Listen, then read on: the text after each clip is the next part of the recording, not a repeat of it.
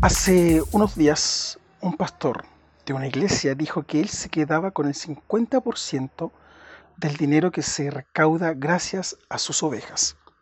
Dijo que ese 50%, entre ofrendas y diezmos, alcanza alrededor de 10 millones de pesos, lo que le permite vivir bien y costear de su bolsillo el sueldo de las personas que trabajan en su iglesia. Pero ese dinero que sale de su bolsillo, ¿de dónde proviene?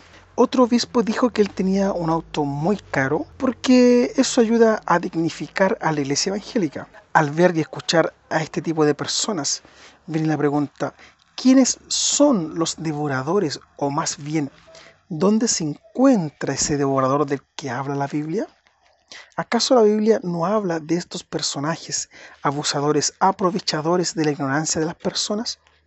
Hay otros que quieren grandes edificios porque el ego que tienen no les cabe en la pequeña iglesia que administran. Quieren ostentar lo que tienen para que todos vean lo excelentes pastores que son o cómo Dios los ha bendecido o lo prósperos que son. Estos personajes que se hacen llamar pastores son devoradores, quieren grandes edificios solo por ego, por vanagloria, y viven abusando de la lealtad de las personas, las que creen en sus palabras y por ende creen en todo lo que ellos dicen, porque ellos son los ungidos, la voz de Dios, y esos ungidos se aprovechan de la fe de esa gente. Por años nos enseñaron y creímos que el devorador estaba afuera, pero hoy vemos que siempre ha estado entre nosotros.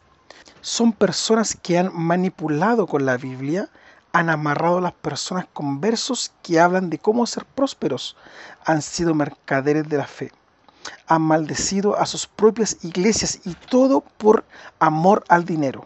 Hablan de mentalidad de reino, siendo que ellos mismos son miserables han llenado sus bolsillos, se han olvidado de los necesitados, han hecho de la iglesia una empresa, un muy buen negocio. Pero bueno, al fin y al cabo, en los negocios de mi padre me conviene estar, y está claro que para ellos ha sido un gran negocio.